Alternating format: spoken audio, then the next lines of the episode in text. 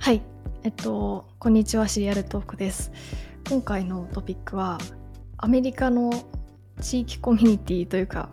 なんでこれをやろうかと思ったかというと、アメリカのかっこいいイケてるブランドって、ここのブランドって LA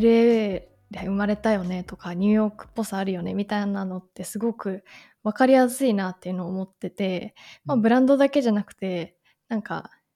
ニューヨーカーっぽいあアクセントとかうん。なんか振る舞いとか人柄とかにもなんかあのアメリカって共通認識としてあると思うんですよね。でもそれって日本だとあんまりないなというかに東京っぽいブランドだねとかもしくはまあなんか渋谷っぽさあるよねみたいなのって結構表現しづらいなと思っててうん、でもなんかそこってやっぱコミュニティに根付いたブランド作りというかっていう意味ですごくキーになるポイントかなと思っていて宮武さん的になんかこういうブランドなんかそういう意味ではコミュニティにうまく根付いてるなっていうのはありますか？突然なんですけどはい。まあ、やっぱり LA ですとマッドハッピーとかうーん。は、やっぱり LA っぽいブランドだなっていうのは、えーすごい思いますし、まあ、それこそパタゴニアとかも、ああの、パタゴニアのオフィス行くとなんとなくわかるんですけど、あの、めちゃくちゃオープンなスペースで、あの、あの経営者とか裸足で歩き回ったりとか、えー オフィス内で。やっぱりあの、もうなんか雰囲気が LA っぽいなっていう感覚はあるので、で、それをブラうんブランドにどう伝えていくかっていう話だと思うんですけど、マッドハッピーとかはそれこそローカルのレストランとかとコラボしたりとか、あの、それこそニューヨークのピザ屋さんともコラボしてるんですけど、その理由はそのピザ屋さんがたまたま LA 店舗を初めてオープンしたからこそ、LA ようこそっていう意味意味合いでやってたので、うんなので、なんかやっぱりそこのローカル感を出すっていうのは、マッドハッピーはすごい強いなと思いましたね。確かに。なんかもうデザインもすごい LA っぽいうん。なんていうんですかね、ありますよね、トーンがうんあります、あります。いゆるいというかなんか、チルな感じ。やっぱ大体そんな感じですよね。やっぱりカリフォルニアってちょっと緩さが入りますよね。そのニューヨークとかと比べて。うんシャツとか出すイメージないもんね、マッドハッピーが。ああ、ないですね。え襟付きのシャツみたいなのをない出ですすイメージ。ね。この間カーディガン出してて、あ、これだったら俺着れるかもってちょっと思ったんだけど、だいたいパーカーとかね、スウェットだもんね。そうですね。確かに。なんか、あの、最近のグロシエのホリデーキャンペーンが、この前動画で出てたんですけど、こう、起用してるキャストがゴシップガールの、新しいゴシップガールのキャストを使ってうんうんて、なんかこう、今、こう、グロシエの層が知ってるであろううん、うん。有名なコンテンツでそもそもあのドラマ自体こうニューヨークの高級住宅街のアッパーイーストサイドのコミュニティの話なのでなんかこうハイファッションでありながらメジャーなコンテンツかけうん。るプチプラみたいなグロシエのなんか合わせ技というかなんかそうういう見せ方ってなんか今までのグロシエの見せ方とちょっと違うなと思って、うん。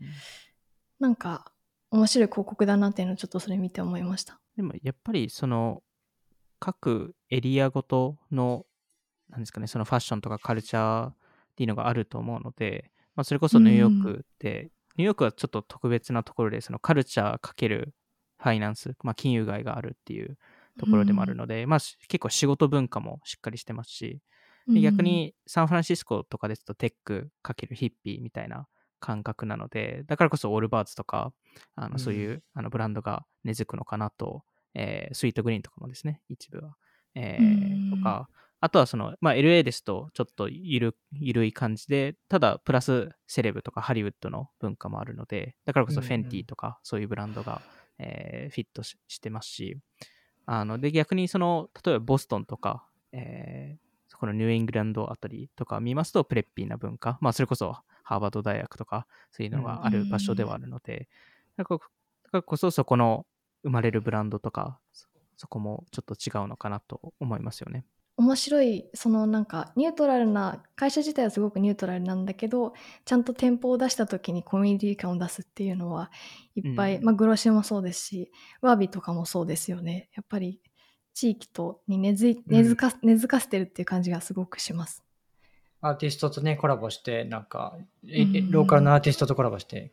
お店デザインしたりとか、あとなんか、あれやってますよね。地域の行けてる面白いお店マップみたいなのを作って、配ってたりとかして、へーあの、ちょっと細長いやつなんですけど、それお店ごとに配ってて、そのエリアのなんか、スポット紹介みたいなのやってるんです。か紙ですけど。ね、普通に。あいい逆に紙がいいですね。そうですね、それ見ながら一応回れるみたいなことやってたりはしてるんで。グロシエも最近 LA の2店舗目オープンしましたよね。そうですね。あれもなんかガラケーみたいな限定グッズあすごかったですね。作っててそういうの出すんだなんかと思いながら。ちっちゃいキーホルダーみたいなの出してたんですけど、うそれもなんかぽさありますよね。毎回全部、うん。で店舗によって違う限定グッズを出してるっていうのも。あとはややっぱりその D2C ブランドだけではなくて、やっぱりそこのその見た目とかブランディングっていうところを一部その影響するのは、やっぱりその LA とニューヨークに結構デザインエージェンシーがいるので、あやっぱりそこの、やっぱりどうしてもテイストがその地域感も多少あったりするので、ー。あーで逆にあの、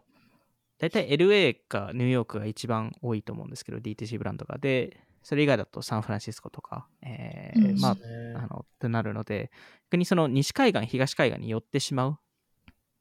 うーん。いうところはあるので、でもアメリカって間にいっぱい州がいるわけなので、うんそこの州向けのブランドっていうのも今後全然流行る可能性があると思ってますし、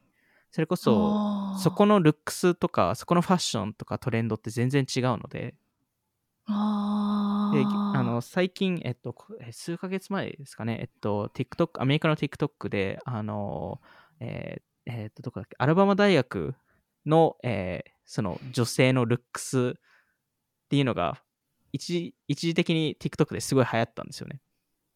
どういう？それをみんな真似して、なんか、ちょっとカカウボーイルックみたいなのが一部入ってたりするんですけど、そういうのが、えっと、すごい流行ったりするので、あのそこも多分、今の D2C ブランドだと多分提供してないような服うん。服だったり、えーアクセサリーだったりうん、えーするので、まあ、なんで、その、やっぱりローカルに根付くっていうところはすごい面白い、あの、強みの作り方、優位性の作り方だなと思っていて、で、そこで多分課題となるのはそこから出ていけるのかっていう話もあるんですけど、逆にそこを、ま、守るだけでもある程度の経済圏になり得るっていうところと、やっぱりそこに憧れる人、えーっていうのはいると思うので、まあ、マッドハッピーとかまさにそうだと思うんですけど、まあ、そこで多分憧れやすいのがニューヨークとか LA とかなのかなと思いましたね。うーんカウボーイブーツのスタートアップ、なんか D2C ありましたよね。あったんですか？すごい、いや、そうそうすごい伸びて知らなかったです伸びてるらしくて、へーあでね。もちろん、あの、テキサスです、本社。ああ、へーまあ。やっぱ、でもいいよね。テキサスすごいいいと思います。すすごいフィットすると思いますし、で個人的にこれ地域ではないんですけど、やっぱりそのローカルコミュニティっていうか、そこのなんか地元愛、えーうんの強さで言うと、あの最近 SPAC SPAC 上場、えー決まったんですけど、 Black Rifle Coffee っていうあ会社で、あの、えーっと、なんて言えばいいんですかね、えっと、米元米軍？ー軍人？ぐ軍人？の、えっと、人たちが、えっと、作ったコーヒー D2C なんですけど、あの、めちゃくちゃ売れてて、しかもめちゃくちゃ黒字化してて、やっぱりアメリカですと、やっぱり軍のカルチャー、このうん。軍人へのその愛情表現っていうところ、まあその感謝の表現っていう意味合いでもそうですけど、がめちゃくちゃ強いので、そのコーヒーの味が正直多分スタバと比べてどうなのか僕もわからわからないんですけど、た、例えばそれが低かったとしても、確か、えっと、一番そのコーヒーを買う理由が、その軍人に対してのサポートをしたい、応援をしたいからっていうのが一番の理由なんですよね、それを買うのが。還元されるんですか？なんかこやっぱコえっと、ミュニティに一部その寄付とか、えーそういうのをやったりとか、あのそそこもそのローカルのそのその団体に寄付したりとかも、えっと、しっかりしていますし、待機軍人のなんかそういうコミュニティに寄付とかなんかやってたよね。あーそうですね、やってますよね。へなんで、やっぱりそこの各コミュニティへのちゃんとふその親密な関係を作ってるっていうところはすごい強いのと、うんアメリカ全体としてそのアメリカの地元愛っていうところでもあるので、アメリカ外では正直多分購入されにくいと思うんですけど、ーただアメリカの中だと圧倒的に多分強いブランドかなと思いますね。スパック上場してるぐらいですもんね。いや、そうですよね。いや、だからアメリカってそういう意味ですごいよね。そういう、なんか地元愛の会社だけでもそれぐらいの規模にはきれなれるじゃないですか。うんそうです。確か2、3 2 300億ぐらいの売り上げで、えっと、ろ去年60億ぐらい黒字だったと思いますねい。や、そうよねさっきのね、カウボーイブーツってテコバスっていう会社でした。テテコバス。テコバスっていう会社で、あの、オースティンが本社なんですけど、テキサスの。いや、それでも5000万ドルぐらい調達してるんですよ。すごい。すごいっすカウカウボーイよ。ボーイブーツの需要ってどれくらいあるんですかね？いや、まあでも俺確かにテキサス行くとめちゃくちゃ履かれてるんですよ。そうそうそう。ガチで履いてるんですね。ガチで履いてます。うんあのそれこそ僕もそのあのボストンで学校行ってた時もそのテキサスの人が何人か来てたんですけど、あの普通に授業中履いてました。へえ。かかっこいいですもんね、確かに。やっぱりそういうなんかローカルの何かを作るってその地元愛の強さっていうのがなんかアメリカでは特にあるのかなと思いましたね。スポーツにもとかにも現れてますよね。そうですね。やっぱりうん熱狂的な、あの、それこそバボストンのファンがニューヨークのファンを嫌うとか、レッドソックス対ヤンキースみたいいや、な。ほんとそうだよね。まあ、多少日本でうんもその阪神・巨人とかであったりしますけど、なんか全チームでこれだけのそのある程度一般の人たちでもそこにアメリカだと参加ししてくれるのでなんかそこがちょっと日本との差を感じますね。うん、日本ってあんまそこまでの都市都市同士のなんか対なんかないもんね、ライバル意識とか、うんそんなに。うん絶対なんかね、名古屋には負けないみたいな、別に、あんま東京の人もないじゃないですか。大阪と東京とかってよく言われますけど、そうですねんまあ、それぐらいじゃないですかね。こここれって逆に、その我々、まあ、日本人じゃないですか。日本からじゃあなんか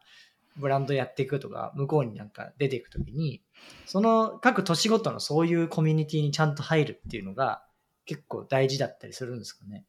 いや多分すごい大事になってきますしやっぱり各州、まあ、場合によっては例えばマンハッタンの中でも全然例えばハーレムと、あの双方の文化ってちょっとやっぱ違うじゃないですか。違います、ね。そこをやっぱり理解しながらその店舗戦略でしたりその、まあ、それこそうんあの広告戦略を出さないといけないので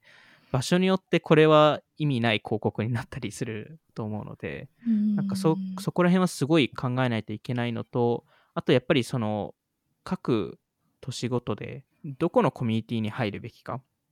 でどこのコミュニティが一番そういうブランドを受け入れてくれて拡散してくれるかっていうのを考えて動かないといけないと思うので単純に LA に行きますとかニューヨークに行きますだけだと多分足りなくて、えー例えばニューヨークのこのこのエリアで、えっと、こういう人たちをその中でえー狙っていきますっていうほほどやっぱりターゲティングを最初しないとやっぱりいけないのかなと思いますね。そういう、いや、このエリアにこういう人たちがいて、あなたのブランドと相性いいですよとか、なんか面白いことできるんじゃないですかっていうのを、なんか教えてくれる人っていうのが、例えばさっき言ってたようなエージェンシー、クリエイティブエージェンシーとかなんですかね？そうですね。やっぱりそういう、えっと、そうですね、そういうところでしたり、まあ、あの、多分割とあのマーケティングエージェンシーとかもそこら辺は理解してると思いますし、あとやっぱり地元の人を採用するっていうああ、なるほど。戦略になってますかね。う。うんんでもやっぱり海外の D2C のブランドの方とかに日本で出店するならどこですかっていう質問ってよくあると思うんですけど、でもやっぱりその US のブランドも、あの、やっぱり日本展開するときに、やっぱり理理解してないので、そうんの、うんうん。あのそれこそたまに聞かれたりするんですけど表参道とし渋谷そうですね。何が違うんですかっていうのを、うんうん。えー聞かれたりとかうんなんか銀座と原宿って何が違うんですか？同じ東京なんじゃないですか？みたいな、うん。えー形で言われることもあるのででもやっぱり雰囲気が違かったうんうんうん。り客層が違かったりするので、まあ、それその理解と多分似たような形でそれプラス多分、えーもう少しその、えーその地元愛のなんか文化みたいなものがアメリカだとあるのかなとは思ってますし、それこそパレードもあのポップアップを選ぶときに。結構特定のあの場所を選んだりとか、えーしてますし、なんかそこら辺はすごいちゃんとしてるなと思いますしそれこそ Amazon ですら、やっぱりそのへえー四つ星店舗っていうのを、えー出して、それは各地域ごと、えーの、えっと、人気商品を集めたうん。えーものなので、ニューヨークですとニューヨーカーが好きな、えーものを、えっと、より置いてたりとか、あとはナイキとかも最近ライブストアっていうものを出していて、そこもロイヤリティプログラムに入ってる人のみが参加できて、プラスそこの人たちが好きなローカルテイストに合わせた、えー商品を置いたりするっていうところなので、なんかやっぱそういう形を、えー取るのが重要かなと思いますし、まあ、そういう意味だと、その新しいそのブランドがそういうエリアに入ってくるときに、それこそ店ポップアップみたいなのを立ち上げた際に、その他のそのローカルブランドと一緒に何か置くとか、なんかそういうこともやってもいいのかなとは思いましたね。今回はじゃあそんな感じで終わらせたいなと思います。ありがとうございました。ありがとうございます。す。